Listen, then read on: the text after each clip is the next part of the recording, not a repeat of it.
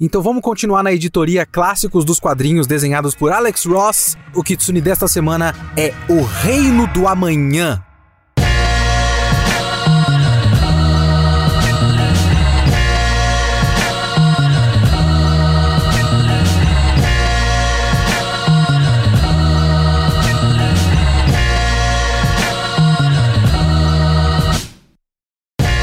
sou o Leonardo Kitsune. O Kitsune da Semana é o meu podcast semanal para eu falar do que eu quiser, do jeito que eu quiser. A ideia aqui é que toda semana tem uma review diferente de uma obra específica diferente, que pode ser de qualquer coisa: cinema, quadrinhos, mangá, anime, literatura, videogame. Eu vi, eu li, eu quero falar, então é aqui que eu vou falar. Você pode comentar esse podcast mandando seu e-mail para leokitsune@gmail.com ou preferencialmente, você pode clicar na descrição deste podcast e ver o nosso link do Catarse, o financiamento coletivo deste podcast que faz com que o projeto possa existir e com que eu possa pagar as minhas contas para eu viver desse negócio. Vai lá no catarse.me barra kitsune underline da underline semana que você vai poder fazer parte do nosso servidor de Discord, que lá a gente discute bastante os temas do podcast e os seus comentários podem ser lidos aqui no podcast, beleza? Então, seu e-mail é pro leokitsune.gmail.com ou apoie o podcast para ele poder continuar existindo. E vamos falar de Reino do Amanhã.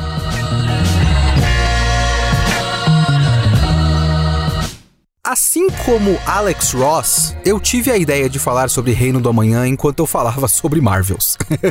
Porque eu não sei se vocês sabem a origem do próprio Reino do Amanhã e é impossível falar de Reino da Manhã sem falar de Marvels, no fim das contas. Porque em 94, o Alex Ross estava trabalhando no Reino da Manhã e ele pensou, cara, a gente pode fazer um bagulho desse para DC também. E aí, ele tinha o conceito, ele deu essa ideia pra DC. Ele queria um outro roteirista, mas a DC falou: cara, tem esse cara aqui, o Mark Wade, e ele tem um conhecimento enorme da história da DC e é um bom roteirista. Inclusive, eu gosto muito do Mark Wade. Então, esse cara talvez seja ideal para o seu projeto. E aí começou o projeto, baseado muito nos outros pitches, né, que eles já tinham tido antes, num quadrinho, numa ideia de quadrinho que o Alan Moore tinha tido antes de sair da DC, que eu acho que ele chamava isso de Crepúsculo dos Heróis, um negócio assim, que tem muito a ver com várias ideias que o próprio Alan Moore já aplicou em outros lugares, né?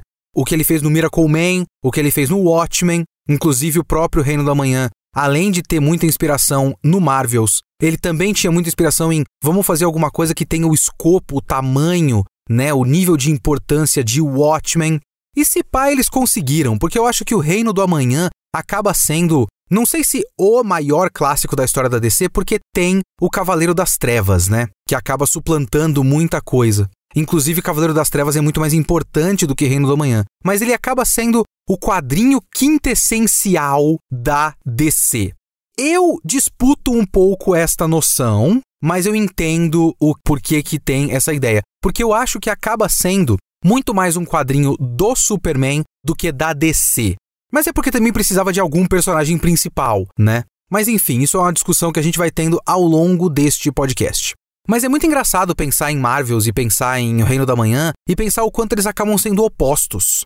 Não só pelo fato de Marvels ser uma narrativa sobre o começo, né, os princípios da Marvel, e o Reino da Manhã ser uma imaginação do fim da DC, então eles são opostos nesse sentido, mas também porque eu acredito, na minha leitura, como eu falei na semana passada, aqui no Kitsune da Semana, eu acredito que Marvels consegue humanizar os super-heróis. Aliás, é um pouco diferente disso. Não é que ele exatamente consegue humanizar os heróis. Ele consegue humanizar a experiência da existência dos heróis naquele mundo. De fato, a presença humana em Marvels, através do jornalista, é muito importante. E a experiência das pessoas junto desses heróis no universo da Marvel é muito importante.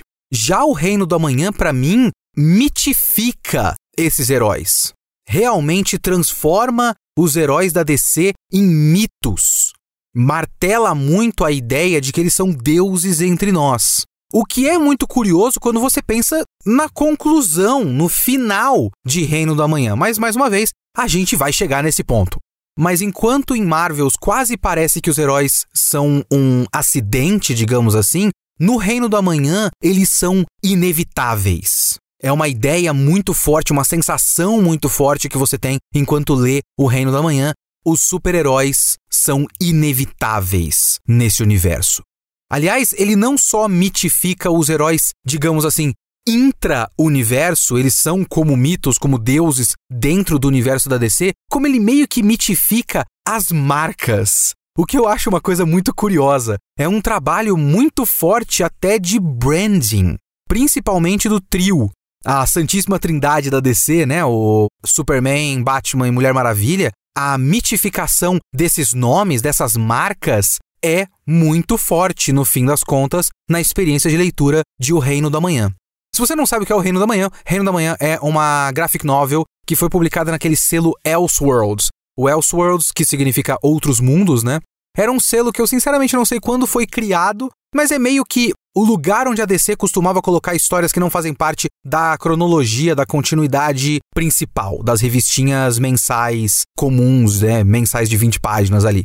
Então, se alguém quer fazer, ah, não, eu quero imaginar como se a história do Batman existisse no século XIX e o Batman tivesse atrás do Jack o Estripador. Bom, não dá para colocar isso na cronologia principal, você pode fazer sua historinha, ela vai sair no selo Elseworlds.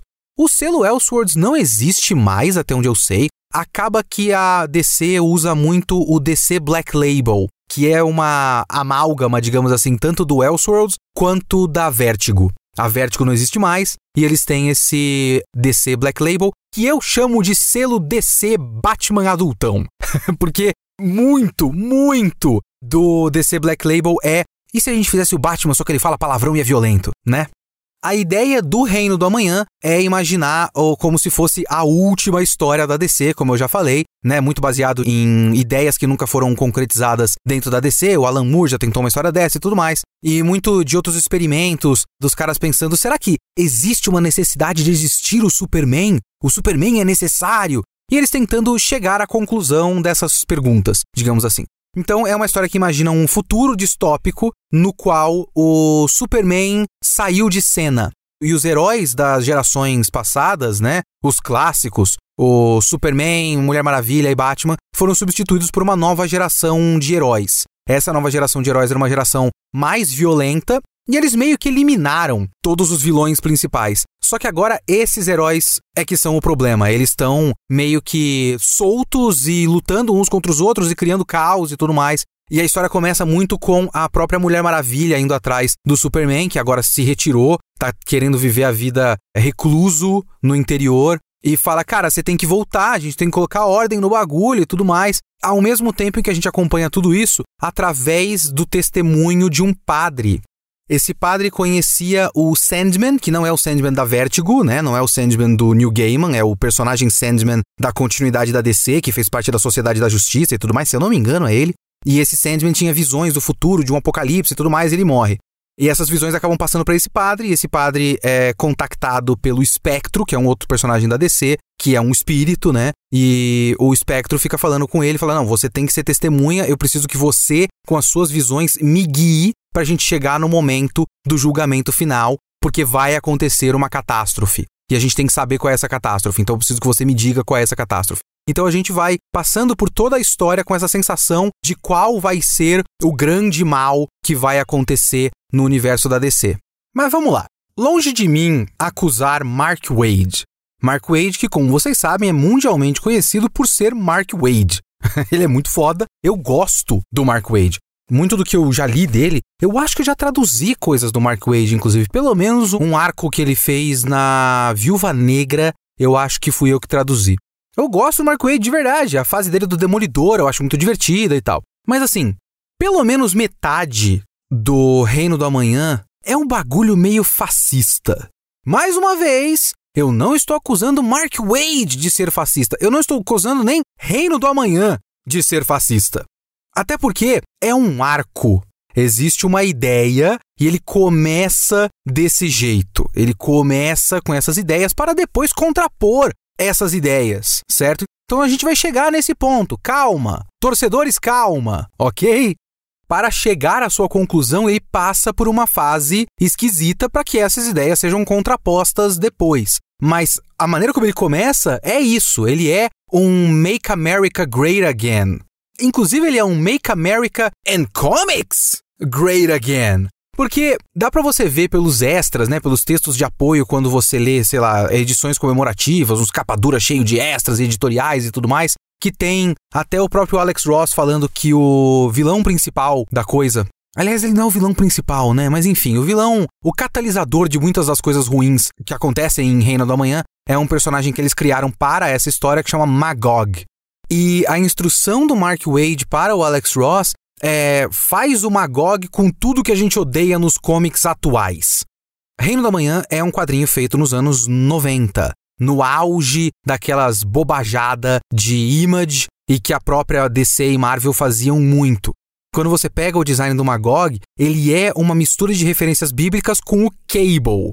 Ele é um cara cheio de pochetes, com um braço metálico, cibernético e com a mesma, quase pelo menos, a mesma cicatriz no olho que o Cable tem. Só que ele é dourado e ele tem um capacete com um chifre para trás, porque ele é uma referência ao falso ídolo, que eu não lembro agora se é uma ovelha dourada da Bíblia. Qual é o animal específico?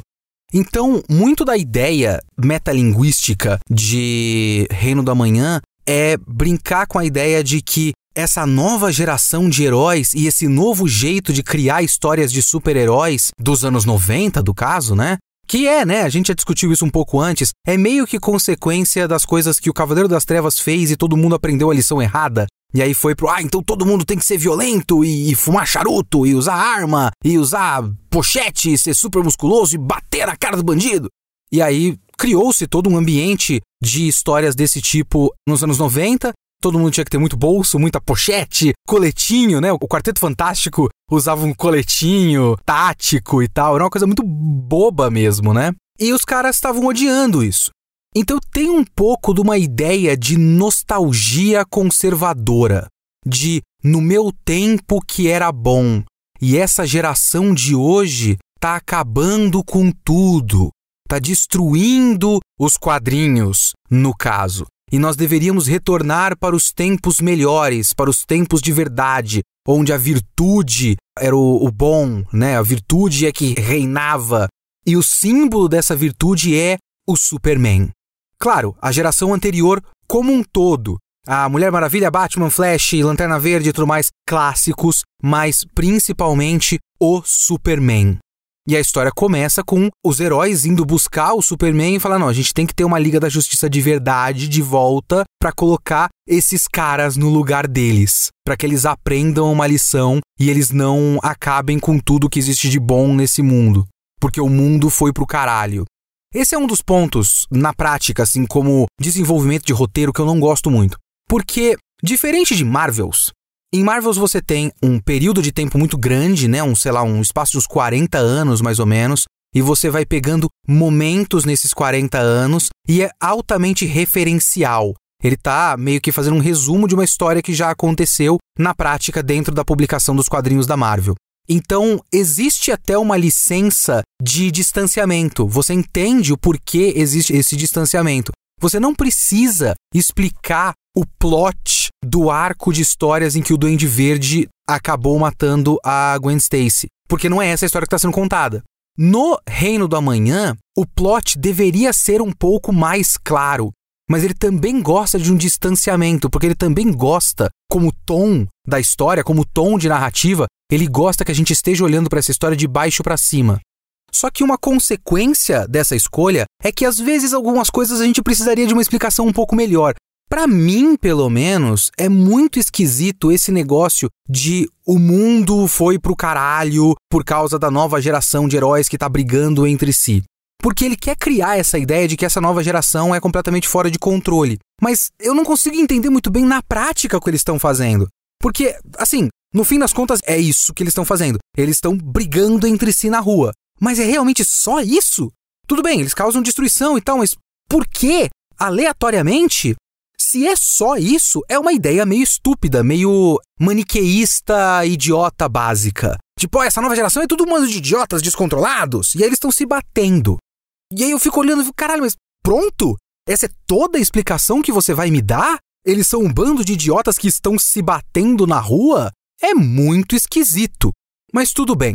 Ele quer criar a ideia de que existe uma nova geração e essa geração é ruim. Então a gente tem que voltar para os tempos onde tudo era bom e a gente tem o Superman para isso. Outras coisas que eu fico pensando muito em como existe uma ideia não só semi-fascista, como até meio nacionalista, e eu não sei até que ponto essa parte da ideia é realmente contraposta pelo resto da narrativa do Reino da Manhã, é o fato, e aí eu acho isso só muito engraçado, o fato de que o apocalipse começa onde? No Kansas. Porque tem uma batalha no Kansas entre esses heróis e alguém pega, acho que o átomo, um negócio assim, e quebra ele no meio, né? Parte o cara ao meio. Só que o átomo é tipo uma bomba nuclear viva. E aí ele transforma toda a área do Kansas num descampado radioativo. Acaba com todas as lavouras e tudo mais. E eles chamam, no original, o Kansas de Bread Basket of the World, que seria o celeiro do mundo, digamos assim.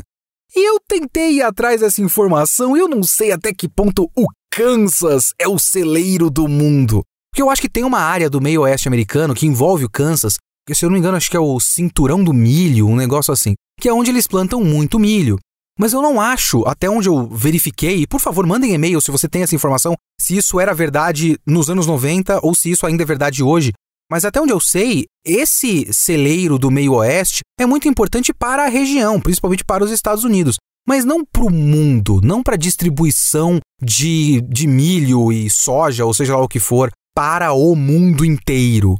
Eu acho que até a Ucrânia é mais importante para a economia da agricultura mundial do que os Estados Unidos ou Kansas especificamente.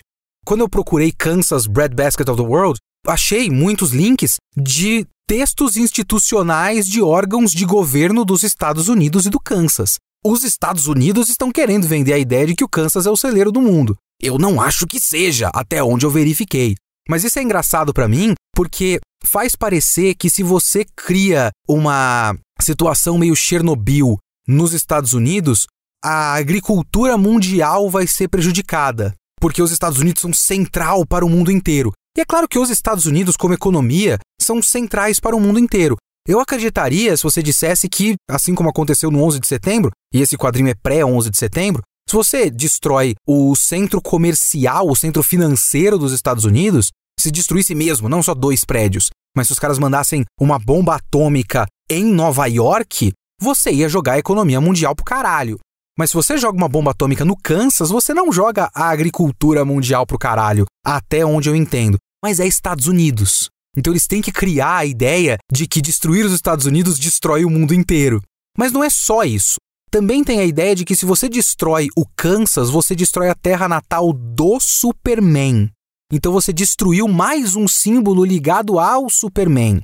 Então eles estão destruindo o passado, estão destruindo tudo que há de bom na nossa cultura. E isso precisa ser recuperado. É até engraçado porque eu fiquei lendo esse negócio e eu falei: talvez o Zack Snyder tenha parado de ler O Reino do Amanhã na edição 2. Porque o Reino da Manhã é uma minissérie em quatro edições, né? Assim como é o Marvels.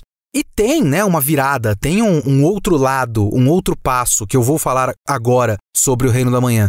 Mas muito do tom das coisas que o Zack Snyder fez na DC tem a ver com essa primeira metade fascista do Reino da Manhã. A metade em que o Superman vai colocar essa nova geração no lugar e cria um campo de concentração. Claro que esse é um roteiro americano e eles não vão chamar de campo de concentração, vão chamar de gulag, porque quando é do mal é comunista. Obviamente, a gente já viu isso no Foice e o Martelo. Mas é muito engraçado como você tem nesse contexto o Superman criando um campo de concentração e o Batman que criou um estado policial em Gotham. E o Superman vai confrontar o Batman para trazer ele para a iniciativa da volta da Liga da Justiça e o Batman não está afim. E eles ficam um criticando o outro. Então são os dois dizendo que o outro é um totalitário fascista, sendo que os dois estão errados. E é muito parecido com os diálogos do Batman com o Superman no BVS, onde os dois são basicamente hipócritas, o Capitão Morte e o Super Genocida falando que o outro tá errado, sabe? Então eu olhei e falei, caralho, olha só, de fato, o Zack Snyder é um ótimo cineasta e um ótimo adaptador da DC, pelo menos das únicas edições que ele leu. Mas ao contrário do Zack Snyder, eu li a outra metade de Reino do Amanhã. E o Reino do Amanhã não é só isso. Felizmente, graças a Deus, Deus é bom o tempo todo. Porque muito do que o Reino do Amanhã quer debater tem a ver com uma maxi ideia de o que significa ser um super-herói. Então é um pouco diferente nesse sentido, pelo menos na minha interpretação, né? O que eu vejo o Reino da Manhã é, fazendo é um pouco diferente da ideia do Marvels, porque o Marvels meio que era uma análise de como funciona e como funcionou o universo da Marvel em específico. Eu acho que o objetivo do Reino da Manhã é um pouco mais amplo. Ele tem muito a ver com essa ideia de pensar a ideia de super-herói. E aí ele chega numa linha de raciocínio que eu acho que é muito interessante e faz bastante sentido, que é, se você vai tentar pensar na ideia do que é um super-herói, você acaba criando a categoria super-herói. E essa categoria acaba sendo necessariamente separada da categoria do ser humano. Então existem os supers e existem os humanos, que é uma divisão racial no fim das contas é mais uma vez aquilo que eu já falei no Marvels do nós contra eles. Acaba se criando um nós contra eles. E quando existe uma tensão do nós contra eles, porque essa tensão é muito forte, né? Você tem essa nova geração criando caos e essa nova geração acaba criando uma ideia de que o problema é a existência desses super-humanos, desses seres com poderes além da nossa compreensão. E eles estão causando problemas no nosso mundo. E eles ficam batendo muito na tecla do deuses entre nós, e eles eram deuses, mas eles foram embora, e agora deixaram os seus filhos, os seus filhos não estão entre nós, né? Eles estão apenas usando o nosso mundo como um palco para a sua diversão caótica de violência e morte e tudo mais. E quando o Superman ressurge e reforma a Liga da Justiça e faz a gulag dele, ele também meio que começa a criar as próprias leis e começa a criar essa tensão de, peraí, então vocês chegaram do nada, você tinha ido embora, porque tem esse grande problema, né? Todo mundo fica apontando o dedo pro Superman e falando, você foi embora, por que, que você não ficou? Então, o mundo contava, nesse contexto de O Reino da Manhã, com a benevolência e a sabedoria do Superman e ele foi embora e agora o caos está instaurado no mundo porque o Superman não está lá. Mas quando ele volta, ele começa a criar as próprias leis e a humanidade olha para ele e fala: Como é que você está criando as suas próprias leis? Você acha que você pode simplesmente dizer que você pode tomar conta de uma área do meio dos Estados Unidos, criar a sua prisão e colocar pessoas lá sem passar pelo nosso sistema judiciário, por exemplo? Como é que funciona isso? Você não falou com o governo dos Estados Unidos, não falou com a ONU, não falou com porra nenhuma. Então vai se criando uma tensão. E quando você tem uma tensão racial, como é a tensão racial do Reino da Manhã, existem aqueles que querem se aproveitar dessas tensões raciais as elites. E é por isso que, no fim das contas, o grande vilão do Reino da Manhã, mais uma vez, é o Lex Luthor, que é o suprassumo das elites do universo da DC. Inclusive, nessa história, ele é muito o Lex Luthor misturado com o Rei do Crime. Ele é muito desenhado como um mafioso careca. Tem um trecho que ele é desenhado com alguém fazendo a barba dele enquanto ele faz uma reunião e tudo mais. E ele faz uma grande conferência de vilões para confabular um plano contra a Liga da Justiça, que num certo ponto ele conta até com a ajuda do Batman, enfim. Então, o Reino da Manhã tem consciência desse funcionamento, de como esse tipo de tensão funciona. Você tem uma tensão racial que, obviamente, dá vazão para que elites tentem se apropriar disso e também uma ascensão do fascismo. Você tem o perigo desse tipo de coisa acontecer quando você tem esse barril de pólvora. E o mundo do Reino da Manhã é um barril de pólvora prestes a explodir. E é muito bom, muito saudável que a conclusão dessa história seja a que o Superman olhe para tudo isso e perceba que o grande erro é a divisão. Inclusive é por isso que eu digo que o Reino da Manhã acaba sendo muito mais uma história do Superman do que uma história do universo da DC. Porque acaba que o Superman é o único personagem de verdade do Reino do Amanhã. Vários outros personagens são meio que unidimensionais. Quando você olha os extras, como eu falei, né? Quando você lê uma edição que tem muitos extras e anotações dos autores e tudo mais, e você pega as anotações do Alex Ross quando ele criou o conceito do visual dos personagens, que é muito interessante você ver o processo criativo do Alex Ross. Ele criou muita coisa para o desenvolvimento desses personagens que não tá lá nas páginas, né? Não é, por exemplo, quando ele fala do desenvolvimento visual do Gavião Negro, tem toda uma ideia de como o Gavião Negro ficou com aquele visual, e o Gavião Negro, até onde eu me lembro, não tem nenhuma fala na história. Tem até os caras tendo que esclarecer nos extras da edição, porque tem uma, uma parte do editorial que é perguntas frequentes sobre Reino do Amanhã. e os caras perguntando quem é esse Lanterna Verde. E ele tendo que esclarecer que o Lanterna Verde é o Alan Scott, que é o primeiro Lanterna Verde, que depois faz parte da Sociedade da Justiça, e não o Hal Jordan, o Lanterna Verde que todo mundo conhece, vivido no cinema por Ryan Reynolds, não é o, o Hal Jordan que depois fez parte da Liga da Justiça. Porque esses personagens não têm um desenvolvimento de verdade, então não tem nada nas pouquíssimas falas do Lanterna Verde que deixe claro pra gente se aquele é o Hal Jordan ou o Alan Scott. Ele é um homem branco de cabelo grisalho porque tá mais velho, acabou.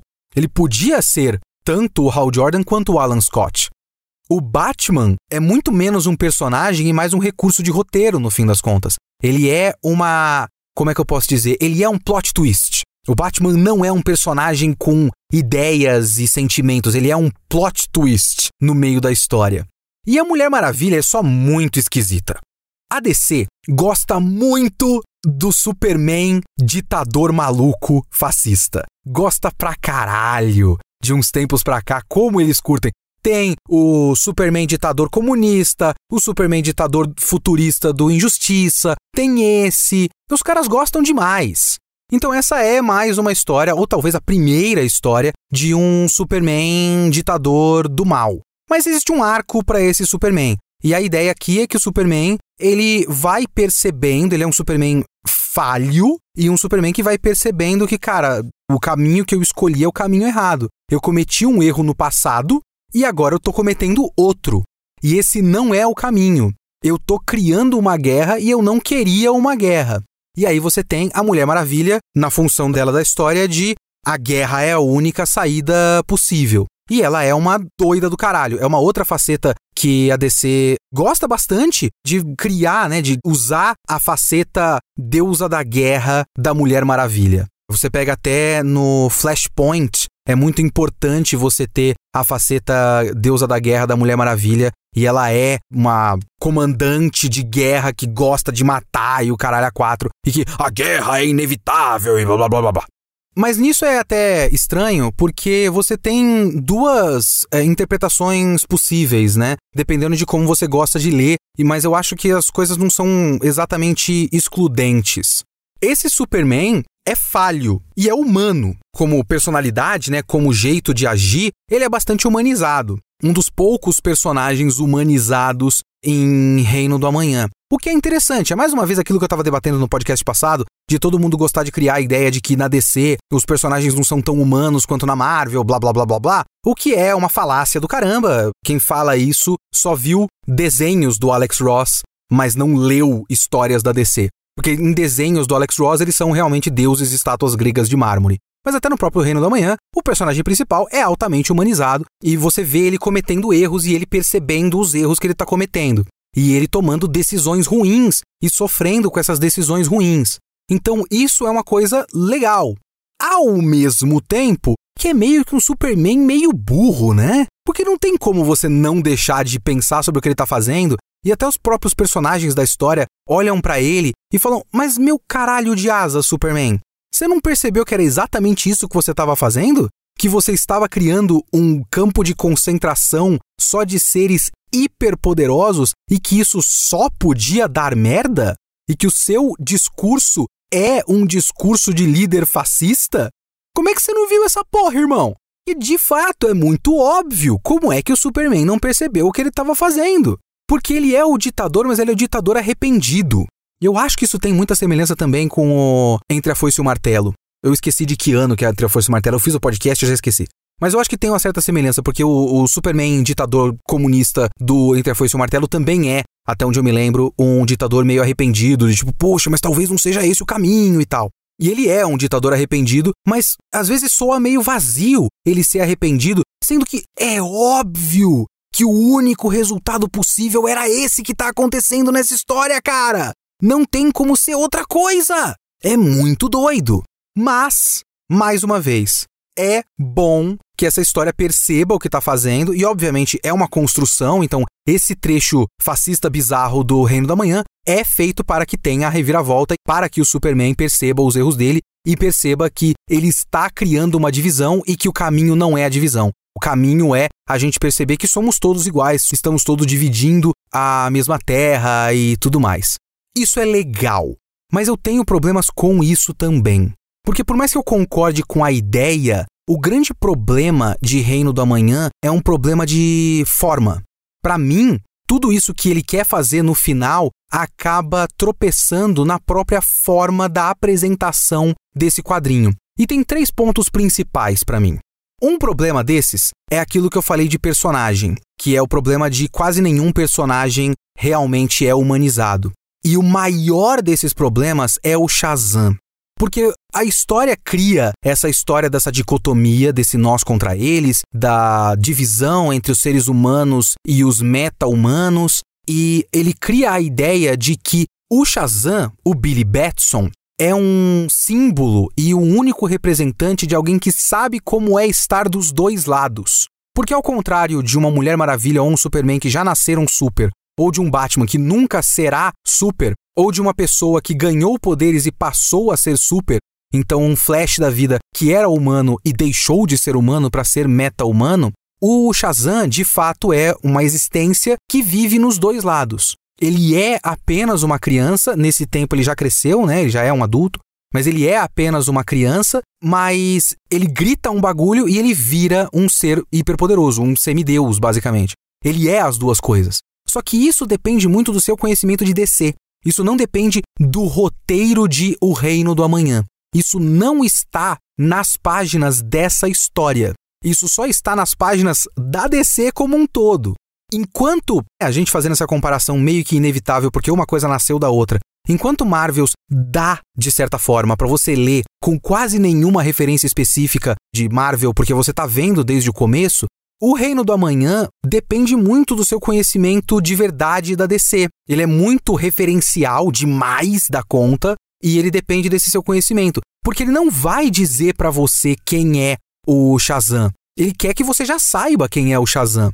E isso fica pior porque o Shazam mal é um personagem ao longo da história. Ele aparece como um guarda-costas do Lex Luthor, depois você vai vendo que ele está sendo controlado, né, mentalmente pelo Lex Luthor, mas ele não tem falas. Eu tô tentando lembrar e eu acho que ele não fala nada além da palavra Shazam ao longo da história. Então, fica muito ruim quando boa parte da sua metáfora, da sua ideia, da sua hipótese, da grande coisa que você quer postular com a sua história, depende de um personagem que não é personagem, que é só uma imagem e um conceito que você não explicou nessa história. Ah, tudo bem, obviamente que o Reino da Manhã é feito 100% para ser lido apenas por pessoas que já tenham conhecimento da DC. Mas, sei lá, pelo menos faz com que o personagem seja alguma coisa, com que ele tenha conflitos ao longo da história, com que ele fale alguma coisa que mostre que ele está nessa linha tênue entre o ser humano e o meta-humano. Mas ele não falou nada.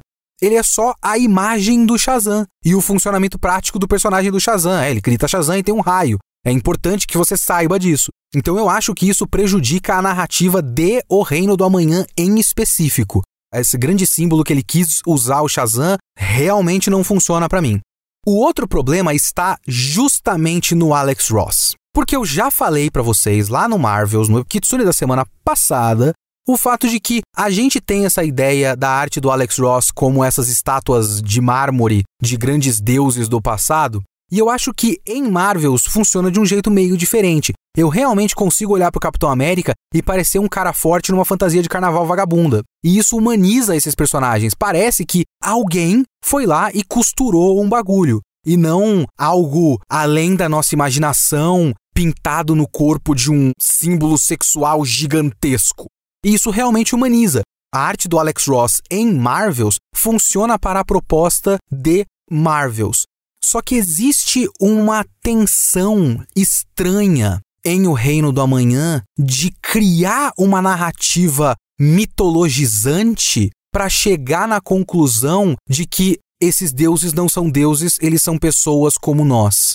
É muito estranho você ver aquele epílogo que tem o Batman, a Mulher Maravilha e o Superman comendo numa hamburgueria como pessoas comuns, sentadas na cadeira e pedindo do cardápio inspirado em super-heróis, como se eles fossem pessoas normais e tudo mais.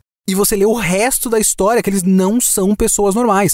Não dá para ver os personagens de O Reino do Amanhã como pessoas normais. porque a imagem que essa história criou deles ao longo da história toda não é a de pessoas normais. E aqui em Reino do Amanhã, a arte do Alex Ross tá no máximo desse negócio de estátua grega. No máximo. O Superman dele é uma figura de Jesus sofrida. Ele tá sempre com o olho sofrendo, com sombra sobre os olhos, e ele tem aquela figura, né, aquele tamanho gigantesco, e o uniforme dele é um uniforme vistoso e tudo mais. Então você não consegue olhar para esse cara e pensar que ele é como eu e você. Quando ele toma a decisão final de agora nós estamos entre vocês, nós não estamos acima, estamos ao lado de vocês, é muito difícil comprar essa ideia olhando para esse Superman. Mas não é só a arte do Alex Ross, é o texto do Mark Wade. E assim, isso é a marca de um bom roteirista no fim das contas, porque ele consegue variar o tom. Se você pega o Reino da Manhã e depois pega o Demolidor, do Mark Wade, quase são escritores completamente diferentes. É diferente, por exemplo, de um Bendis, e eu adoro o Bendis, veja bem. Todo mundo fala daqueles diálogos dele, e como pessoa que já traduziu Brian Michael Bendis, eu digo que por mais que seja texto para caralho, e que você olha visualmente e fala, caralho, quanto balão, é muito balão, ele ainda escreve muito naturalmente. Os diálogos são daquele jeito, com vários balãozinhos curtinhos, porque ele cria diálogos rápidos. Você tem que ler com rapidez, porque são pessoas fazendo um bate-volta muito rápido no diálogo. E é gostoso de traduzir, porque são pessoas comuns e eu consigo pensar como aquelas pessoas comuns e só ir escrevendo naturalmente como pessoas comuns falam. Só que o Bendis varia muito pouco o tom dele, né? De tudo que eu já li do Bendis, sempre parece o Bendis escrevendo. O Mark Wade, em O Reino da Manhã, aplicou um tom muito específico para aquela história. Parabéns para ele que conseguiu variar o tom. Só que o tom é muito épico. É uma história bíblica, é, uma, é um apocalipse bíblico. Você está vendo deuses e está vendo entidades, são como anjos, é o Metatron, sabe? É um bagulho bizarro de grande e o tom é mitológico, o tom é de lenda, o tom é de fábula, o tom é distante todo capítulo começa com uma citação basicamente bíblica. Que eu sinceramente não sei se aquelas citações são da Bíblia ou se são só escritas em tom como se fosse um texto da Bíblia. Mas tem, obviamente, vários trechos da Bíblia que são citados ao longo da história, porque parte do conceito do Reino da Manhã é que você está vendo essa história através de um padre, né, dos olhos de um padre. Esse é mais um dos passos dessa história, porque enquanto no Marvels o jornalista, o Phil, é extremamente importante para o nosso entendimento dessa história, padre do reino do amanhã deveria ser o nosso ponto de vista, mas ele é muito pouco importante. Muito pouco importante. É muito difícil você comprar a ideia de que esses personagens meta-humanos, super-humanos, sobrenaturais são gente como a gente quando só eles importam na narrativa e pessoas humanas normais de verdade não importam. Eles não tomam decisões, eles não importam emocionalmente, narrativamente e quase não importam tematicamente. O padre dessa história não tem nenhuma agência sobre como a história acontece, tirando um momento que ele tem uma conversa com o Superman e faz um discurso no jutsu e o Superman toma a decisão dele. Mas é lá no final. É vital para a história no fim das contas? Tudo bem, mas é lá pro final. E não dá para dissociar a ideia de que o Superman só ouve porque meio que é um espectro bizarro, fantasmagórico falando com ele. Então, é, é, quase como se o Superman estivesse falando com Deus. O padre não é Deus, mas é uma experiência divina que ele está tendo. Então, para o Superman, naquele momento, naquela cena, ele não está ouvindo as pessoas ali embaixo. Ele está ouvindo a presença divina de cima para baixo falando com ele. Os seres humanos não importam em Reino do Amanhã. E a história não é narrada como uma história humana, é narrada como uma lenda. Você está vendo uma lenda. Não é uma história qualquer, é a Ilíada dos super-heróis. É uma grande epopeia de super-heróis. Então acaba que quando o discurso final, as ideias finais são expostas pra gente, elas soam vazias, porque não era isso que eu estava vendo até agora. Você não vai contar para mim a história desses deuses e semideuses andando sobre nós e depois dizer que eles são iguais a gente. Quando eles decidem que vão tirar a máscara e andar em meio aos humanos, não parece real. Parece que eles são deuses misericordiosos que aprenderam a ser humildes agora. E é aquilo, tipo, a gente tem que engolir o Superman depois de tudo isso? A gente tem que aceitar que depois de ele cometer aquela série de erros, ele pede desculpas e está tudo bem? Um dos piores casos para mim, por exemplo, é da Mulher Maravilha. Porque a Mulher Maravilha, ela foi destituída pelas Amazonas e tudo mais, e aí ela que, né, atiçou o fogo da guerra ao longo da história toda, e depois ela é aceita pelas Amazonas em Temícera e tá tudo bem? Ou o caso do Batman. O Batman criou um estado policial em Gotham. E a gente não vê as consequências disso. Ele parou com o bagulho do estado policial em Gotham? Porque as conclusões, né, tem epílogos. O Superman depois é explicado que ele conseguiu tirar boa parte da radioatividade do Kansas, porque ele tinha lá o outro herói, não lembro quem era, que conseguiu absorver aquela radioatividade. E ele estava começando a arar a terra. Mais uma vez, né? Ele não tá arando a terra que nem a gente. Ele tá com um bagulho que parece um transatlântico amarrado nas costas dele para ele fazer um arado gigantesco. Então, até quando ele vai fazer uma coisa comum para plantar batata e milho no Kansas, ele faz como algo muito mais elevado e fascinante. Mas enfim, você tem esses epílogos, então o Superman tá ali arando a terra no Kansas, a Mulher Maravilha é aceita em Temícera, e o Batman, ele meio que tá usando os caras, né? Porque eles capturam o Lex Luthor, os outros vilões lá, e depois tem uma grande catástrofe no final, então tem muitos feridos. Então ele transformou a mansão Wayne num hospital e tá obrigando esses caras a trabalharem nesse hospital. Ele trocou as cores, né? Ele tinha robôs. E aí é foda, né? Porque ele tinha robôs Batman pretos, porque ele sempre teve, né, a coisa do, do, do, esquema de cores dele escuro, cinza, preto, azul escuro, etc. Os robôs dele eram pretos, eram robôs fascistas pretos. E agora ele trocou a cor dos robôs fascistas para branco. Ele colocou uma fachada de positividade no robô policial do mal.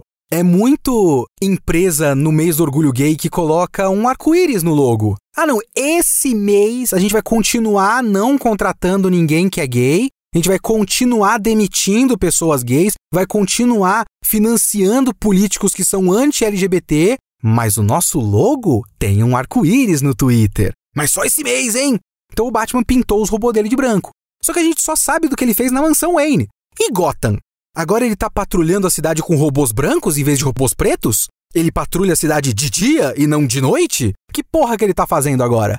Então, acaba que a grande lição final do Reino da Manhã é discurso. É um discurso bonito, e é um discurso que, mais uma vez, né, eu falei ali no começo que tem muito de fascismo, ideias fascistas, nostalgia conservadora, eh, Make America and Comics Great Again e tudo mais na primeira metade, e obviamente que tudo isso era uma construção para que na outra metade essa ideia fosse derrubada e falar: não, não é para ser fascista, campo de concentração é errado, gulag é errado.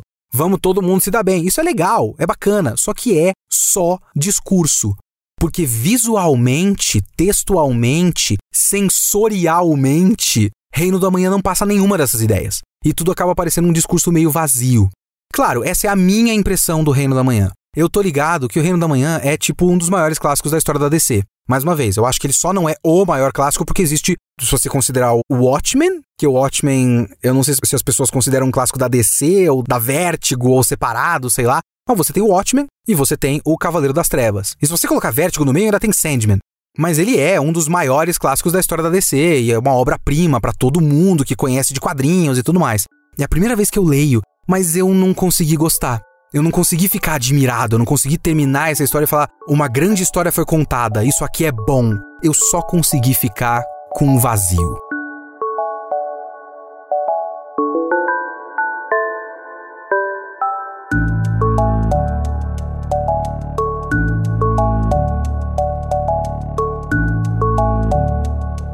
E vamos para a leitura de e-mails e comentários aqui do Kitsune da semana passada, que foi sobre Marvels. Eu tenho um e-mail aqui da Maria Miranda e ela manda o e-mail do Ceará. Achei muito interessante o podcast e agradeço por ter me apresentado essa história. Me tornei muito fã dos X-Men por causa do seu podcast sobre potências de X e dinastia X. E adorei Marvels também. Concordo com a sua perspectiva de que a história faz muitos paralelos entre o medo dos X-Men e o medo do comunismo. Acho que fica extremamente claro com a escolha do autor de terminar a edição com um programa na televisão falando sobre mais um capítulo na guerra Estados Unidos e União Soviética, o que eu não lembrava. Muito obrigado.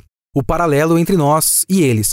Entretanto, a prevalência dessa analogia não faz com que o aspecto do racismo seja o elo fraco. Eu só quero esclarecer que eu não quis dizer isso. Eu quis dizer que eu vi mais da questão do comunismo e, obviamente, como até esclareci no podcast, existem outras leituras e eu não tinha tanto lugar de fala assim para falar porque eu nunca tinha sofrido nenhum desses problemas pessoalmente, mas claramente que existem outras leituras desse caso. E ela vai colocar aqui uma outra leitura muito interessante. Ó, pelo contrário, queria te mostrar como essas comparações apenas fortalecem uma a outra. Durante o gibi, uma comparação dos X-Men com um grupo real na história da humanidade que se faz de forma tão forte quanto os comunistas é com os judeus, e eu tinha completamente esquecido disso. No momento em que o protagonista compara os olhos da garota mutante aos olhos dos judeus que saíam dos campos de concentração. Eu devia ter citado isso no podcast, porra! a história do anticomunismo está extremamente atrelada ao antissemitismo, sendo a suposta ameaça vermelha o veículo pelo qual as elites judaicas dominariam o mundo, segundo vários setores da extrema-direita. Um dos textos mais relevantes da história, tanto do antissemitismo quanto do anticomunismo, inclusive, é um documento forjado chamado Os Protocolos dos Sábios de Sião, publicado pela primeira vez na Rússia em 1903, que alegava revelar a conspiração judaica de dominação mundial, no qual o comunismo seria uma ideologia criada pelos judeus para manipular os povos do mundo no ataque aos valores cristãos e para consolidar, por meio do Estado, o próprio poder econômico.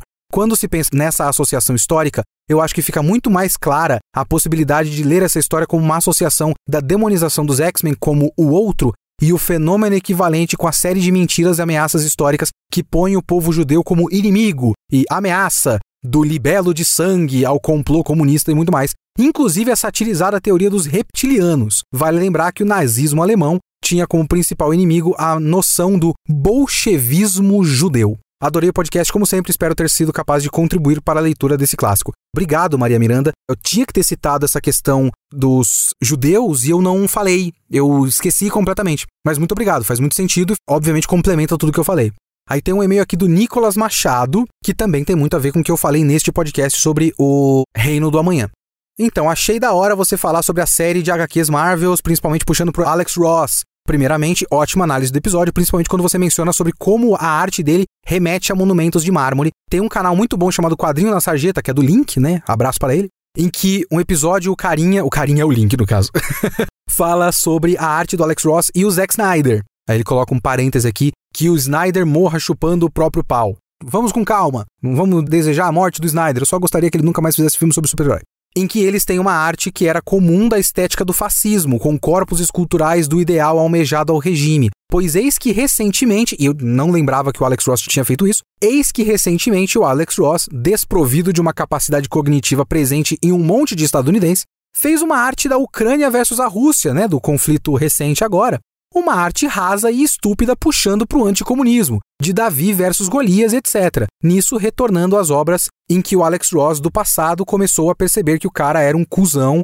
de porte avantajado no passado também, principalmente no episódio que você vai falar hoje, Reino do Amanhã. Porque o Alex Ross fez um desenho lá e eu acho muito engraçado quando o pessoal fala que a guerra da Ucrânia contra a Rússia é uma guerra do Ocidente contra o comunismo, como se a Rússia do Putin fosse comunista, né? Vai tomar no cu, né? E aí ele caiu nessa bobajada, né? Caiu nessa bobajada, o Alex Ross. Porque a gente tem que lembrar que é um ótimo desenhista, pô, o cara é um dos melhores da história. Ainda é estadunidense, né? Vamos continuar. Obra é essa, o Reino da Manhã, no caso que ele tá falando, que mostra que o Superman, para tentar fazer um bem maior, vira um ditador da porra descarado, mas que pela narrativa geral passa pano para ele. O Alex Ross é talvez o melhor exemplo de como o nacionalismo estadunidense é meio passo pro nazismo. E sim, o Snyder puxa justamente para essa ideia nos filmes dele. Tanto que o Homem de Aço, acho que um dos que ainda gosta do Snyder, mesmo vendo problemas, quanto nos filmes subsequentes, que é o BVS, o Aquaman, que teve produção executiva dele, Liga da Justiça, que acho que é um delírio coletivo, nunca existiu esse filme, não é possível, entre outros. O que eu quero ressaltar aqui é como as obras do Alex Ross puxam para uma estética característica reacionária, perigosamente presente hoje em dia também. Sobre a história na obra, é ótima a arte do Ross para a história, assim como você disse, pois é um ótimo paralelo que culmina no final, que é tão interessante que é a da mais famosa falha que o Homem-Aranha já cometeu, de não conseguir salvar o amor da vida dele. Enfim, valeu por ler o meu e-mail, adoro o seu trabalho e fico feliz pacas as segundas que são os dias do seu podcast. Muito obrigado, Nicolas. Muito do que você falou aqui no e-mail, eu também já tinha comentado aqui nesse próprio podcast sobre o Reino da Manhã, porque as ideias acabam conversando. Então, muito obrigado por todo mundo que mandou o e-mail para leokitsune.gmail.com e também para todo mundo que é colaborador no Catarse. Clica no link na descrição deste podcast e seja um colaborador do Catarse.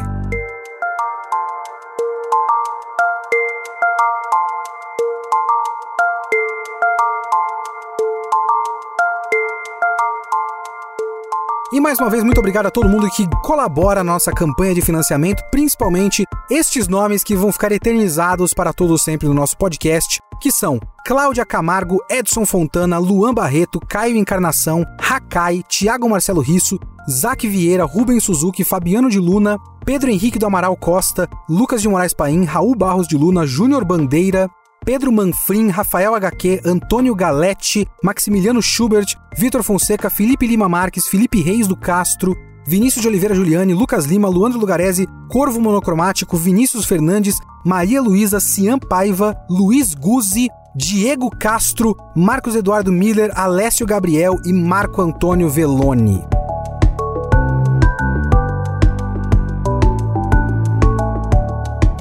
E esse foi o Kitsune desta semana. O Kitsune da próxima semana será o filme do Mario.